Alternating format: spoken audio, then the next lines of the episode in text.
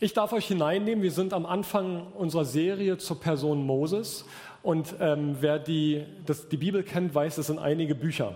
Von daher ist es eine Reihe und nicht eine einzelne Predigt, weil dieser Person und auch der Geschichte, die sich um die Person Mose und das Volk Israel entwickelt und entsteht, da, da sind so viele Dinge, wo wir von, nicht nur von Moses, sondern auch von den Menschen und den Umständen dort lernen können.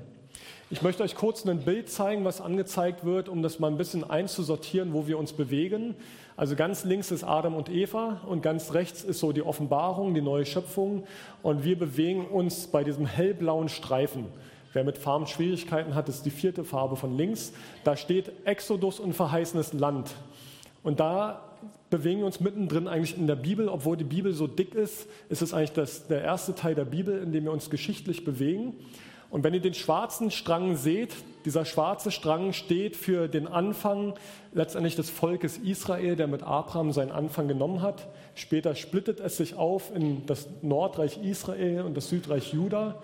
Und wir bewegen uns letztendlich an der Stelle, wo Moses in Ägypten ist, mit seinem ganzen Volk Israel. Und er ist zu dieser Zeit ein Nobody, da steigen wir gleich tiefer drauf ein. Aber der große Kontext ist im Endeffekt, dass das Volk Israel in Gefangenschaft in Ägypten ist. Ursprünglich sind sie dorthin gereist. Josef war damals der, der Urahne 400 Jahre vorher.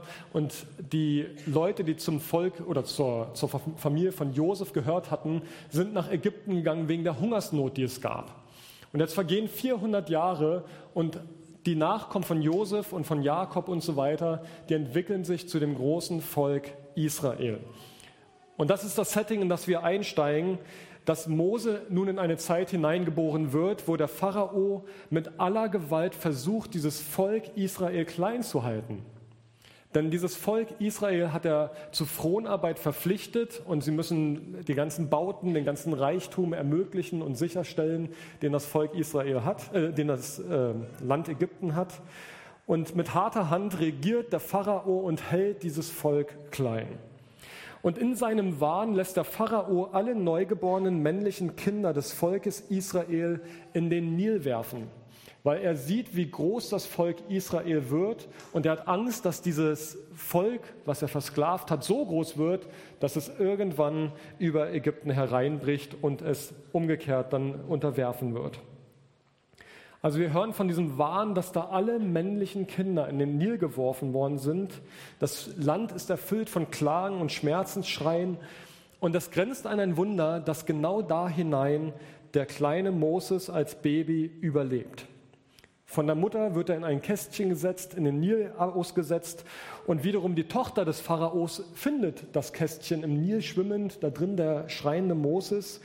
Und daraufhin lässt die Tochter des Pharaos eine hebräische Frau holen, die sich später zufälligerweise als die Mutter von Moses herausstellt. Und im Endeffekt diese dramatische Geschichte findet eine gnädige Wendung. Moses darf bei seiner eigenen Mutter groß werden, ohne dass es die Tochter des Pharaos weiß. Und on top, sie wird sogar dafür bezahlt, Moses großzuziehen.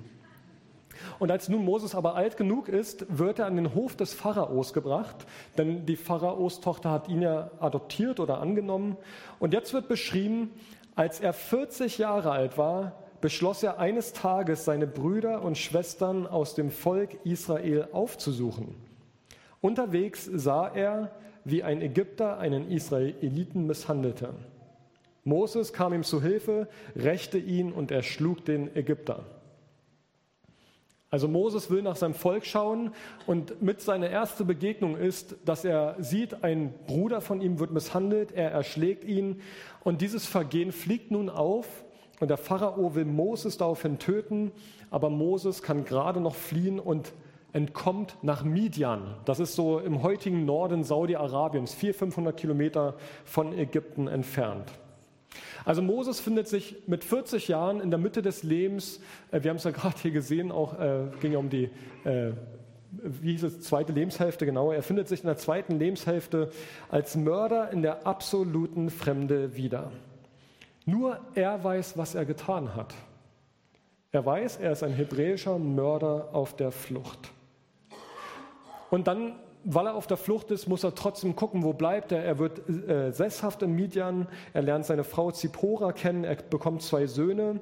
Und diesen einen Sohn nennt er ganz treffend, ich bin Fremdling in einem fremden Land geworden.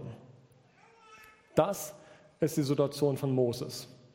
Und ironischerweise heißt Midian übersetzt vom Hebräischen her Gerichtsurteil. Also genauso fühlt es sich wohl für ihn an. Es fühlt sich wie eine gerechte Strafe für ihn an. Und sein ganzes Leben, wenn man es so anguckt, es wirkt so ambivalent bis dahin. Auf der einen Seite von zu Hause entwurzelt und auf der anderen Seite wächst er privilegiert auf, erhält die beste Bildung der damaligen Zeit.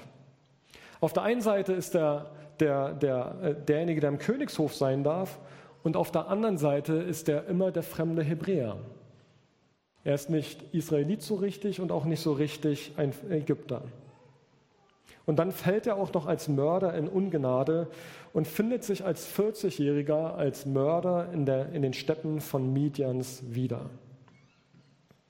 Also man könnte meinen, Mose steht mitten im Leben schon am Ende seines Lebens und zugleich denkt er sich vielleicht aber auch, er hat auch nichts Besseres verdient. Er, der doch wundersam den Kindsmord entronnen ist, der privilegiert aufwuchs, er hätte doch so umso mehr dankbar sein müssen für all das, was er da aus Gottes Gnaden empfangen hat. Um was Anständiges, was Sinnvolles daraus zu machen. Aber nein, er hat es höchstpersönlich verbockt. Und darin kommt uns Moses doch eigentlich sehr nah. Denn solche Gedanken und solche Situationen kennen wir auch. Ich bin doch selber schuld. Ich habe es doch selber verbockt. Ich habe doch selber meine Chancen verspielt. Und Fazit, ich habe es nicht besser verdient. Und wir finden und wir suchen und finden am Ende auch die Gründe, warum es uns schlecht geht oder warum wir in die Misere gerutscht sind. Und bei Moses ist ganz klar, er kann immer diesen einen Punkt sich wieder abrufen, dieser Mord an diesem Ägypter als Wendepunkt in seinem Leben. Ab da ging noch alles bergab. Bis dahin war alles gut. Hätte er doch so seine Brüder und Schwestern vom Volk Israel gelassen, wo sie sind, wie oft hat er sich selbst verdammt und verflucht für diesen Augenblick, wo er so maßlos gehandelt hat. Wenn ich das doch bloß nicht getan hätte, dann wäre alles anders gekommen. Warum habe ich nur? Kennt ihr solche Gedanken? Und da geht es nicht um Mord vielleicht, ja, hoffentlich. Aber einfach diese Gedanken, wo du merkst, ich habe es verbockt. Und daraufhin ging alles den Bach runter. Daraufhin ist alles anders geworden. Daraufhin hat sich mein ganzes Leben verschärft. Die Dinge sind schiefgelaufen. Total spannend ist, dass Gott selber den Mord an dem Ägypter gegenüber Moses nie erwähnt und auch nie ins Feld führt. Und jetzt springen wir weiter vor. In der, Apostelgeschichte wird das Leben von Moses skizziert und da wird beschrieben, 40 Jahre später, also nach seiner Flucht nach Midian, da vergeht viel, viel Zeit, 40 Jahre, Moses ist 80 Jahre alt, immer noch Hirte, er kennt jeden Stein, jede Gefahr, jede Tücke, die sich in dieser Steppenlandschaft in Midian ihm begegnen könnte. Er weiß, was zu tun ist, wenn Schlangen kommen, wenn wilde Tiere kommen. Er, der doch hätte hochrangiger Politiker und Staatenlenker werden können. Ein Niemand mitten im Nichts. Aber Gott sieht das offenbar ganz anders. Er ist noch nicht fertig mit Moses. Im Gegenteil, Gott hat Moses genau im Blick, wie auch sein Volk Israel 400, 500 Kilometer weiter weg in Ägypten. Und jetzt tauche ich mit euch ein, ich habe jetzt ein bisschen einen Überblick versucht zu wagen äh, über diese ersten 80 Jahre und jetzt tauchen wir ein, jetzt wird es nämlich interessant. Es heißt jetzt, aber die Israeliten seufzten noch immer unter der harten Arbeit. Sie schrien um Hilfe und ihr Schreien drang zu Gott. Er hörte ihr Schreien und erinnerte sich an den Bund, den er mit Abraham, Isaak und Jakob geschlossen hatte. Er sah die Israeliten und kümmerte sich um sie. Und jetzt kommt die bekannte Begebenheit, wo nach über 40 Jahren Funkstille Gott anfängt zu sprechen. Wie eine alte, stillgelegte Quelle, da fängt was an zu sprudeln. Und ich tauche mit euch ein, 2. Mose 3. Mose hütete die Herde seines Schwiegervaters Jitro, des Priesters von Midian. Eines Tages trieb er die Tiere durch die Wüste und kam zum Berg Horeb dem Berg Gottes. Da erschien ihm der Engel des Herrn in einer Feuerflamme, die aus einem Dornbusch schlug. Mose sah, dass der Busch zwar in Flammen stand, aber nicht verbrannte. Das ist ja seltsam, sagt er zu sich selbst. Warum verbrennt dieser Busch nicht? Das muss ich mir näher ansehen.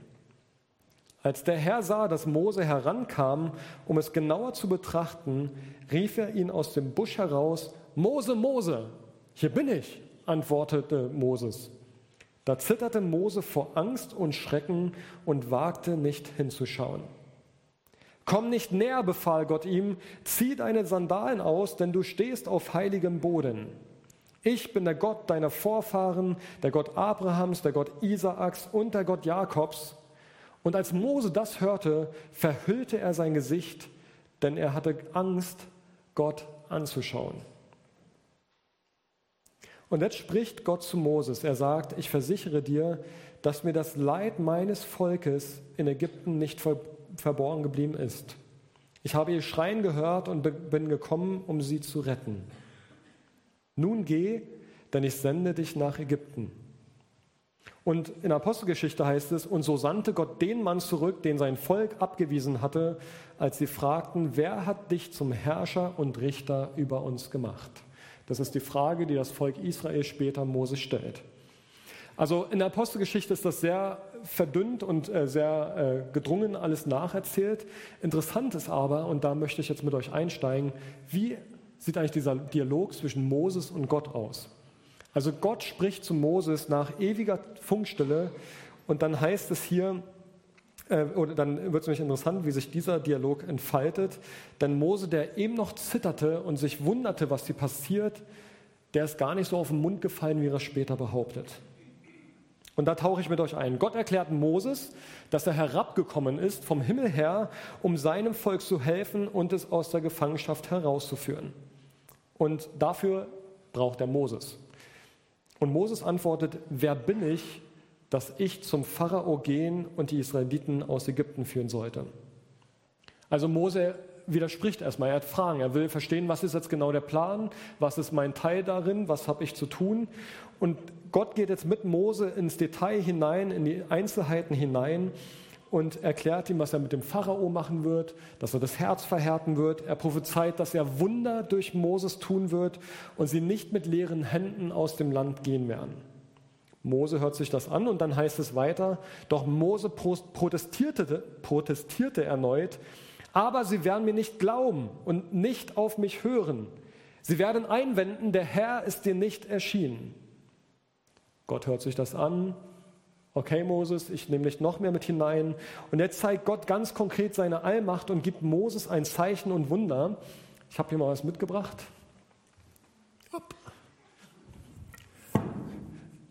Gott sagt zu Moses, nimm deinen Stab. Und er soll diesen Stab zum Boden werfen, also es ist ein Rundholz vom Baumarkt, ihr seht es, aber äh, nimm diesen Stab, lass ihn zu Boden fallen und dann wird das Ding zur Schlange. Ja, krasses Zeichen. Und danach sagt Gott, nimm ihn beim Schwanz, oder die, die Schlange beim Schwanz und danach war es wieder ein Holzstab. Das gleiche, dann gibt es so einen Special-Effekt, dass dann Moses seine Hand da ins Gewand stecken soll. Ich habe keinen Handschuh dabei. Und danach ist die Hand, der ganze Arm schneeweiß mit Aussatz besetzt. Und dann steckt das wieder rein und alles ist wieder gut und gesund. Also Gott gibt ihm Zeichen, mit denen er sich als von Gott gesandter Mann ausweisen soll. Was sagt Moses? Ach Herr, ich bin kein guter Redner, ich bin es nie gewesen und seitdem du mit mir redest, mit deinem Diener, hat sich daran nichts geändert. Ich kann einfach nicht gut drehen. Gott lässt sich wieder darauf ein, auf diese Erwiderung, auf diese, diese Widersprüche. Und dann sagt Gott, wer hat den Menschen einen Mund gegeben? Wer macht die Menschen stumm oder taub, sehend oder blind? Ich bin es, der Herr. Mach dich jetzt auf den Weg, ich werde dir helfen und dir zeigen, was du reden sollst. Und was sagt Moses? Die vierte Erwiderung, wer mitgezählt hat, Moses sagt, ach Herr, bitte schick doch einen anderen. Da wurde der Herr zornig auf Mose. Ich weiß doch, dass dein Bruder, der Levit Aaron, gut drehen kann. Er ist bereits auf dem Weg zu dir und wird sich freuen, dich zu sehen. Also Gott weiß um die Grenze von Moses, weiß darum, dass er nicht gut drehen kann und hat schon ohne dass Moses davon weiß, seinen Bruder Aaron losgeschickt. Und dann sagt Gott weiter, erzähl ihm dann alles und weise ihn an, was er reden soll. Ich werde euch beiden helfen, wenn ihr redet und werde euch zeigen, was ihr tun sollt. Aaron wird für dich zum Volk sprechen. Es ist so, als ob du durch ihn sprichst. Und er wird deine Botschaften weitergeben, so wie ein Prophet meine. Und nimm deinen Hirtenstab mit, mit ihm sollst du die Wunder tun.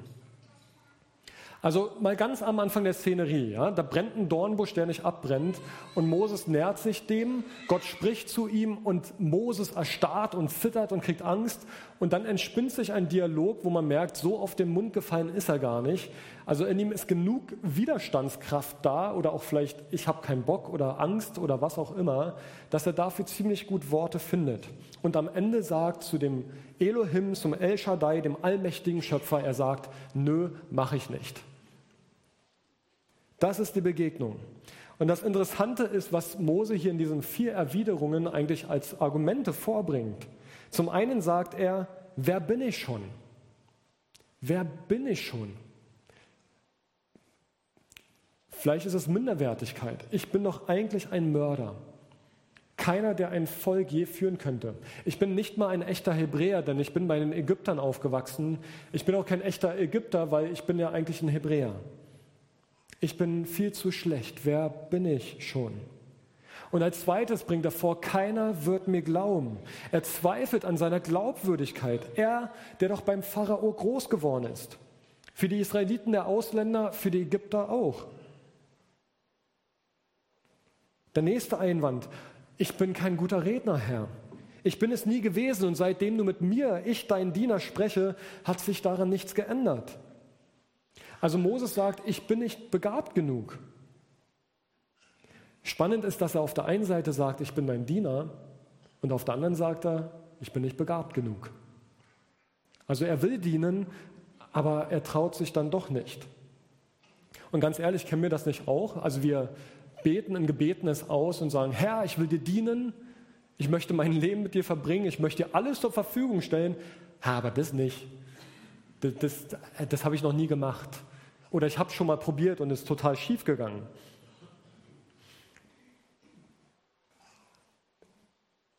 Wir haben unsere Sichtweise auf das, was wir können und was wir nicht können. Und es gibt diesen oft zitierten Satz, Gott beruft nicht die Begabten, sondern begabt die Berufenen. Ich mag den Satz persönlich nicht so, weil er etwas eng führt an einer Stelle, wo nichts eng zu führen ist, denn Gott beruft natürlich auch die Begabten. Aber wenn er dich beruft in etwas hinein, wo du eine Gabe nicht hast, dann wage es zumindest, es auszuprobieren. Und wir merken bei Moses, dass ihm die Argumente ausgehen und Gott nicht locker lässt, sondern jeden Einwand irgendwo gekonnt pariert. Und so sehr dann Moses am Ende sagt, Herr, schick doch irgendeinen anderen, Moses hat bis dahin Verständnis gehabt. Äh, Gott hat bis dahin Verständnis gehabt und ist auf, äh, eingegangen auf das, was, was Moses sagt. Er hat die Zweifel nachvollziehen können, die Anfragen nachvollziehen können und hat sie mit dem Verweis auf seine, auf Gottes große Pläne und seine geplanten Wundertaten versucht zu zerstreuen. Aber Mose bleibt hartnäckig und sagt, Herr, bitte schick doch einen anderen. Und Gott wird zornig, weil nicht weil er nicht irgendwie andere Menschen zur Auswahl hätte, der hätte ja auch irgendjemand anders vom Volk Israel nehmen können. Nein, Gott wird zornig, weil er will Moses. Er ist mit Moses noch nicht fertig. Ich will dich und keinen anderen. Die Zeit für den Schaukelstuhl ist noch nicht da, sondern du bist 80, du hast noch viele Möglichkeiten. War eine andere Zeit und der Sauerstoff war sicherlich auch sauberer. Also von daher es Gründe, warum Moses so viel älter und die Menschen überhaupt damals älter geworden sind. Aber Gott ist mit dir noch nicht fertig. Mit jedem von uns ist er noch nicht fertig. Und das Interessante ist, dass da, wo Gott zornig wird, ist zugleich eine Zusage dabei, wo er sagt, ich habe es gerade gelesen, ich werde euch beiden helfen, wenn ihr redet. Und ich werde euch zeigen, was ihr tun sollt. Und ganz wichtig, sagt Gott, nimm deinen Hirtenstab mit, mit ihm wirst du Wunder tun. Also Gott sagt im Endeffekt, sei einfach nur gehorsam und den Rest, den mache ich. Ja, es wird schwer. Ja, es wird dich an deine Grenzen bringen. Nein, es wird nicht beim ersten Anlauf funktionieren. Es wird zehn Anläufe brauchen, bis es funktioniert mit dem Auszug. Du wirst Puls und Wut haben.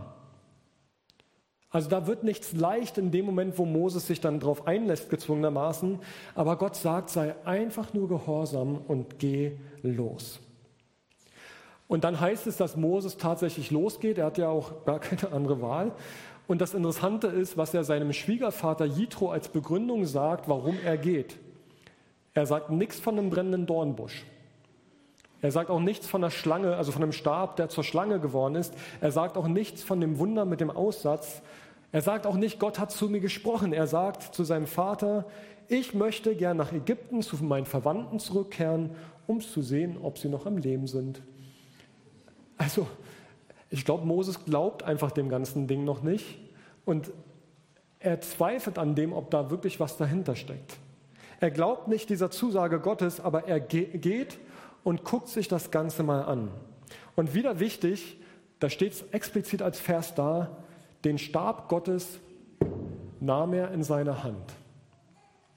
Dieser Stab Gottes, dieser Stab, den Gott ihm in die Hand gegeben hat, das war viele Jahrzehnte lang einfach nur sein Hirtenstab.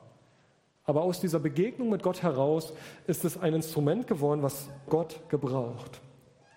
Und dann peu à peu, Moses zieht los und tatsächlich, Aaron kommt ihm entgegen, so wie Gott gesagt hat. Moses zieht los und sie kommen in, in Ägypten an und tatsächlich, das Volk Israel glaubte ihm, wie Gott versprochen hat. Also das Wasser trägt, auf dem sich Moses hinauswagt und er merkt, Gott hält sein Wort. Und dann ist es faszinierend, und da, da gehen wir jetzt nicht so intensiv mehr ein, weil wir haben ja noch sieben Sonntage Zeit, wie Mose in seine Rolle hineinwächst. Moses entfaltet in dieser Rolle des Führers eine im wahrsten Sinne des Wortes eine Passion, eine Leidenschaft, etwas, was ihn leiden lässt, eine Leidenschaft, die ihm Leiden schafft. Also er erlebt Leid aufgrund seiner Berufung. Er geht in seiner Berufung auf und zugleich leidet er an seiner Berufung aber er weiß, dass das die Lücke ist, in die er von Gott gestellt ist. Und aus diesem verzagten Moses, der so schüchtern, so ängstlich, so widerwillig da hineingegangen ist, wird ein Mann, der mitten in das hineinfindet, wo Gott ihm seinen Platz gegeben hat. Von zaghaften Schritten zu mutigen und festen Schritten, denn er erlebt, dass Gott sich an seine Zusagen hält. Ich wiederhole nochmal das, was Gott Moses sagt. Ich werde euch beiden helfen, wenn ihr redet. Und ich werde euch zeigen, was ihr tun sollt. Und denk an deinen Hirtenstab. Nimm ihn mit. Mit ihm sollst du die Wunder tun. Also Moses ist kein Glaubensheld von jetzt auf nachher. Diese Begegnung mit Gott beim Dornbusch, wo wir sagen könnten, die hat mit einmal alles verändert, Nein, nein, das ist so, eine, so ein Ding, wo sich Moses auf einen Weg eingelassen hat, ihn zu gehen. Er ist auch kein Held, der nur, nur glänzt. Er hat sich an Gott und an Menschen versündigt, lesen wir später. Und trotzdem wird von ihm gesagt, er war der demütigste Mann auf Erden. Wir haben gerade gesehen, wie er zaudert, wie er hadert, sich sträubt und nicht will und Gott lässt ihn nicht. Ich will dich. Ein Mann mit Ecken und Kanten, einer, und das werden wir im Verlauf der, der Serie noch sehen, der es wagte, Gott zu widersprechen, wieder und wieder. Der es wagte, in den Riss zwischen das Volk Israel und Gott zu treten und sich schützend vor sein Volk stellt. Meine Frage an dich, gibt es etwas, wo Gott dich ruft, mutig zu sein, dich zu einem Mutausbruch einlädt, und vielleicht nicht Ausbruch, sondern eher so ein Ausbrüchchen, so den ersten Schritt mal zu wagen. Gibt es etwas, wo Gott dich ruft? Kennst du den Ort, wo Gott dich gebrauchen möchte? Lebst du an diesem Ort? Und was hindert dich daran, wenn du dem nicht gefolgt bist bisher? Und vielleicht die nächste Frage, gibt es etwas, worauf du wartest? Eine Art brennender Dornbusch, oder vielleicht auf diese Predigt, die dir anstößt und dir Mut gibt, jetzt, ja, ich wage diesen Schritt, ich mache es. Vielleicht bist du auch gerade schon mittendrin und leidest richtig an deiner Leidenschaft und merkst, in dem, wo du da unterwegs bist, da sind Zweifel da, ob ich das wirklich weiterhin machen soll. Weil es ist ja so schwer und so widerständlich, bin ich überhaupt noch richtig an der Stelle?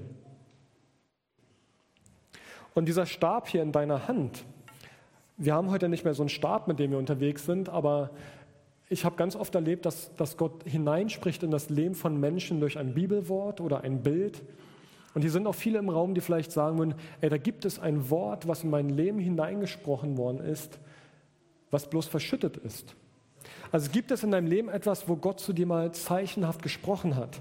Durch einen Bibelvers, einen Zuspruch oder eine Verheißung und es ist wie ein Stab, der dir Halt gibt, der dich erinnert, dass Gott mit dir ist. Und vielleicht kann es sein, dass dieser Stab vielleicht irgendwo mal vergessen worden ist.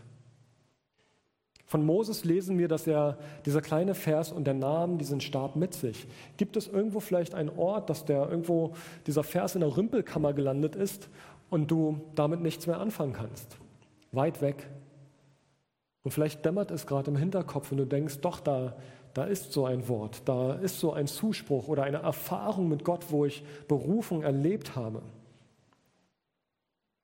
Ich frage deswegen, weil wenn Moses seinen Stab liegen gelassen hätte, ihn vergessen hätte irgendwo mal, wie den Autoschlüssel irgendwie verlegt, dann hätte er nicht nur das Symbol seiner Autorität vergessen gehabt, sondern tatsächlich auch das Werkzeug Gottes in seiner Hand.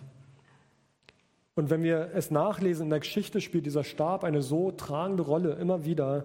Dieser, das eine ist von Stab zur Schlange, dann wird aus dem Sandstaub, als er mit dem Stock in den, in den Staub äh, sticht, wird aus dem Sandstaub die Mückenplage. Als er den Stab gen Himmel reckt, kommt ein großer Sturm und Gewitter, Wasser wird zu Blut, das Meer wird geteilt, Wasser sprudelt aus der Quelle. Also dieser Stab in der Hand von Moses ist die Autorität schlechthin, die ihn auch legitimiert für das, was er tut. Das Problem ist, dass wir, wenn wir diesen Stab hier vergessen oder außer Blick verlieren, dann stehen wir immer in der Gefahr, dass Entmutigungen oder Dinge, die wie Widerstand sind in unserem Leben oder Schmerzerfahrungen, dass sie uns dazu verführen, dass wir diesen Stab aus den Augen verlieren oder dass wir anfangen, diesen Stab in Frage zu stellen. Und wenn wir nur lange genug zweifeln und in Frage stellen, dann werden wir ihn irgendwann beiseite legen, weil wir denken, hat er keinen Sinn, bringt er nichts. Und von daher umso wichtiger diese Frage, gibt es ein Wort in deinem Leben oder mehrere Worte, die über dein Leben verteilt hinweg für dich Richtschnur sind, die dich hineingeführt haben in das, was du eigentlich tun sollst, die dich vielleicht hineinrufen noch, weil der Ruf immer noch da ist. Ich habe in meinem Leben manche Situationen vor Augen, wo Entmutigung überhand genommen hat und wo ich vergessen habe, was Gott mir eigentlich zugesprochen hat.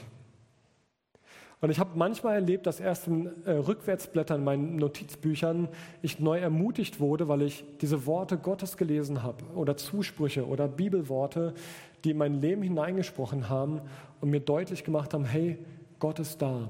Gott bestätigt, wo ich drin bin. Ich weiß gar nicht, ob ich es mal erzählt hatte. Ich habe ja ähm, vor zwölf Jahren mein Vikariat gemacht, 2011 in Berlin bis 2013. Und dieses Vikariat ist für mich damals so ultra frustrierend verlaufen, dass ich mir danach, also nicht nur frustrierend, auch verletzend für mich persönlich, dass für mich danach klar war, Pastor werde ich vielleicht mit Mitte 40.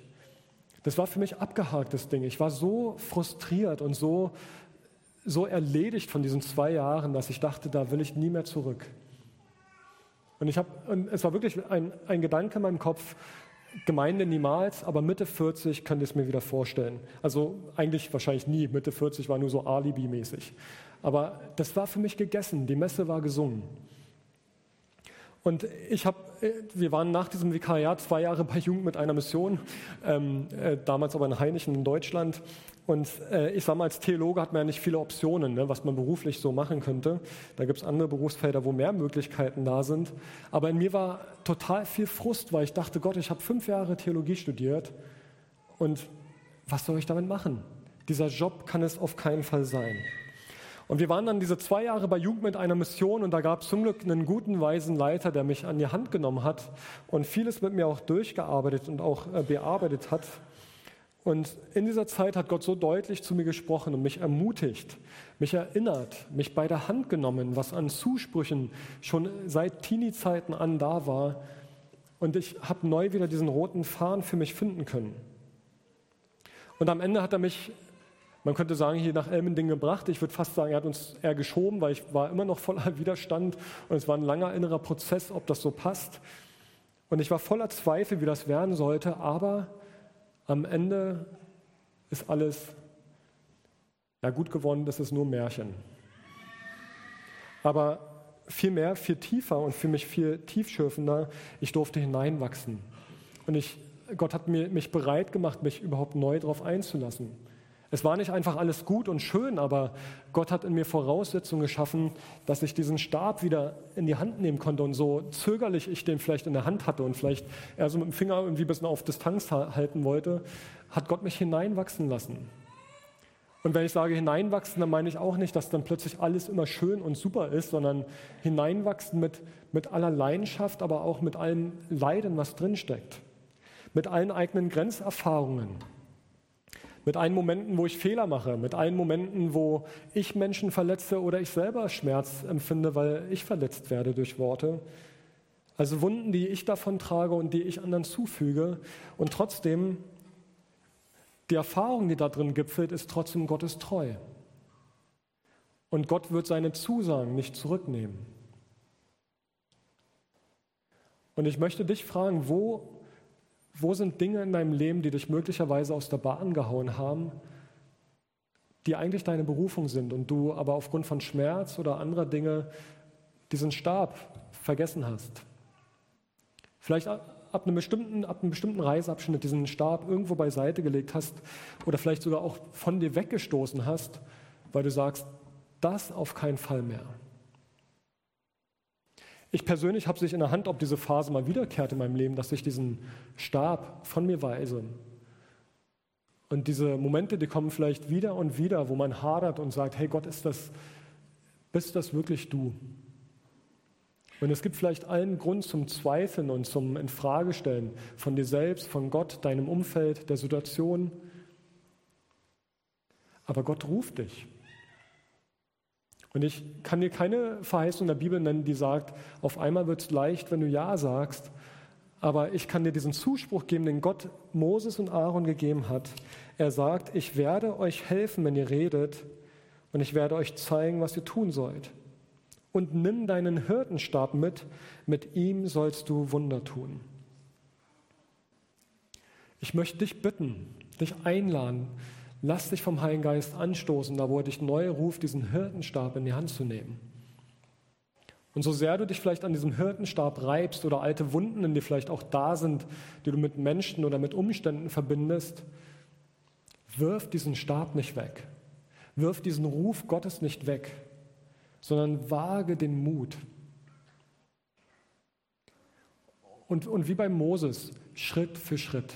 Nicht von einem Punkt plötzlich hier oben, sondern Schritt für Schritt wächst er herein und geht Schritt für Schritt da hinein, dass er plötzlich erfährt, ja, Gott ist derjenige, der mich hier drin bestätigt. Und wenn du zögerst, voll okay. Gott hat äh, vier Widersprüche von Moses erduldet, er hat vielleicht auch noch mehr erduldet. Und wenn er so viel Geduld mit Moses hatte, hat er die gleiche Geduld auch mit dir. Aber warte nicht zu lang. Ich lade uns ein, aufzustehen. Wir wollen ein, ein, Lied singen, das heißt, wo ich auch stehe, du warst schon da. Und das, das finde ich so wunderbar treffend vom Text her, weil da, wo Gott dich hinführen möchte, wo er dich haben möchte, da ist er schon längst. Und als Moses noch in Midian war, war Gott schon längst in Ägypten und hat das Volk Israel auf Moses vorbereitet. Und dann beginnt eine Reise wie bei Mose, die nicht einfach ist, aber immer wieder die Zusage, ich bin da, ich werde dir sagen, was du sagen sollst und ich werde dir zeigen, was du tun sollst. Ich bete mit uns. Jesus, wir haben alle so einen Stab, entweder in der Ecke stehen, vielleicht gerade auch ganz fest umgriffen, weil es uns Halt gibt und uns Stabilität gibt in Phasen des Zweifelns und der, der, des Widerstands. Und dieser, dieser Stab kennt wahrscheinlich alles, weil, weil er letztendlich dich auch verkörpert ein Stück weit. der kennt Frust und Leid, zugleich ist er Ausdruck auch von Autorität und von einem Mandat, was du gibst. Und ich bitte dich, dass heute Morgen neu deine Erinnerung ausgesprochen wird, wo dieser Stab vielleicht irgendwo in der Ecke liegt. Ich bitte dich, dass heute ganz neu wie so, ein, so eine Dornbuschbegegnung stattfindet, dass jemand gerade dich wahrnimmt und spürt, wie du rufst und sagst, zieh deine Schuhe aus, dieser Grund ist heilig. Und dann tritt heran und dann sprichst du dahin dann plötzlich Berufung aus, die, die uns wie Schlag trifft oder die vielleicht bestätigt, was schon längst da ist.